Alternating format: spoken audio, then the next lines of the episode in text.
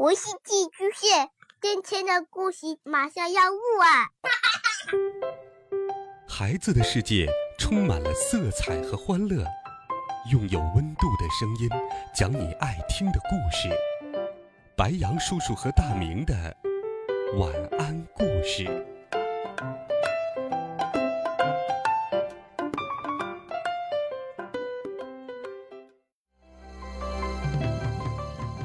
小朋友们、同学们，大家好，欢迎收听白羊叔叔讲故事。今天，白羊叔叔继续给小朋友们准备了《尼尔斯骑鹅旅行记》的经典童话第四集《狐狸斯密尔》。夜已经深了，变幻无常的浮冰竟同湖岸连接在了一起。住在大湖对岸的狐狸斯密尔，就是在这个时候一下子窜到浮冰上的。斯密尔来到大雁身边，大雁们顿时惊醒过来，拍动翅膀冲天而起。可是，斯密尔还是一口咬住一只大雁的翅膀，叼起来，回头就往陆地上跑。慌乱之中，尼尔斯摔倒在冰上，他一下子清醒过来。眼见有只短腿小狗叼着一只大雁从冰上跑掉，他马上追赶过去，想要从狗嘴里夺回那只大雁。莫顿在他身后高声呼叫：“当心呐，当心呐！”可是，男孩觉得像这么小的一只狗用不着害怕，所以一往无前地冲过去。冰面上满是裂缝和窟窿。尽管夜是那么黑，男孩却能够清清楚楚地看见。原来，他现在有了一双小精灵的夜视眼，在黑暗里也能够看得见东西。狐狸斯密尔左躲右闪，从浮冰同陆地相连接的地方登上了岸，跑进了一片树干高大而挺拔的山毛榉树林里。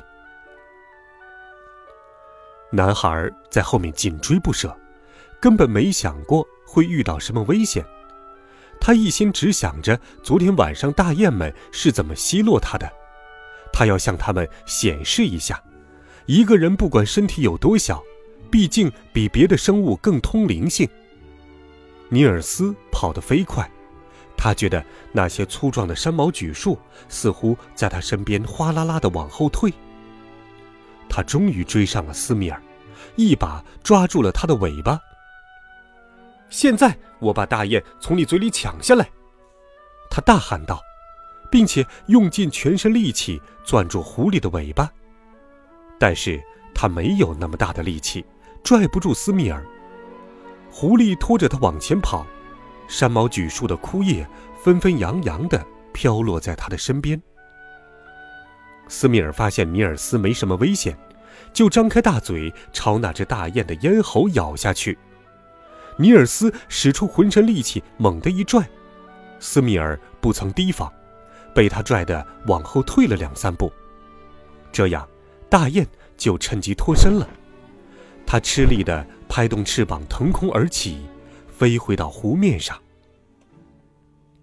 斯密尔气坏了，要把尼尔斯吃掉。机灵的尼尔斯一直死死地攥住狐狸的尾巴，当狐狸转过头来想抓住他的时候，他就随着尾巴到另外一边。这时，他看见一株小山毛榉树，就突然松开狐狸尾巴，纵身跳上那棵树。而斯密尔仍旧跟着自己的尾巴继续兜圈子。男孩骑在一根软软的树枝上，冲他叫道。快别再兜圈子了！斯密尔觉得自己连这么一个小人儿都制服不了，简直太出丑了，就趴在这株树下等待机会。那株小山毛榉树还没长高，尼尔斯够不到那些大树的树冠枝条，无法爬到另外一棵树上去，他又不敢爬到地上。尼尔斯紧紧抓住树枝。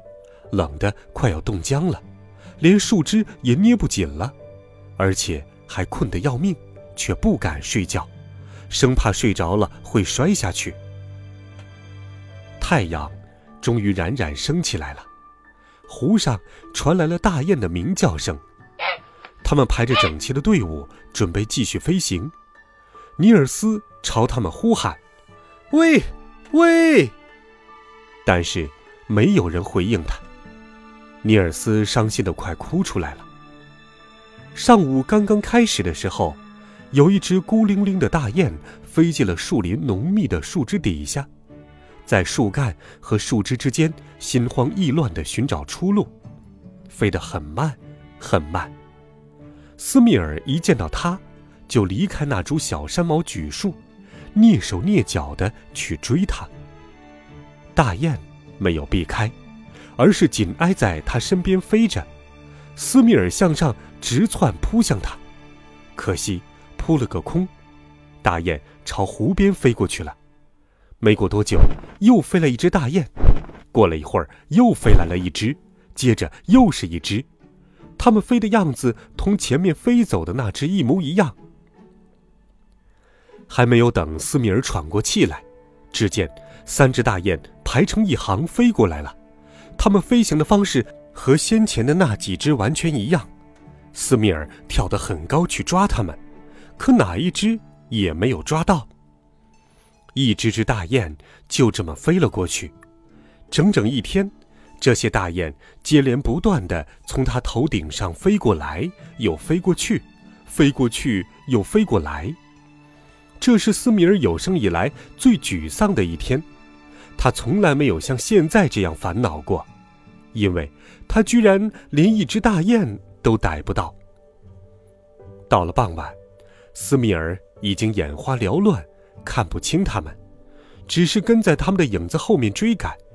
舌头长长的拖在嘴巴外面，嘴里呼哧呼哧的冒着白沫，而他的猎物，那个小人儿，早已无影无踪了。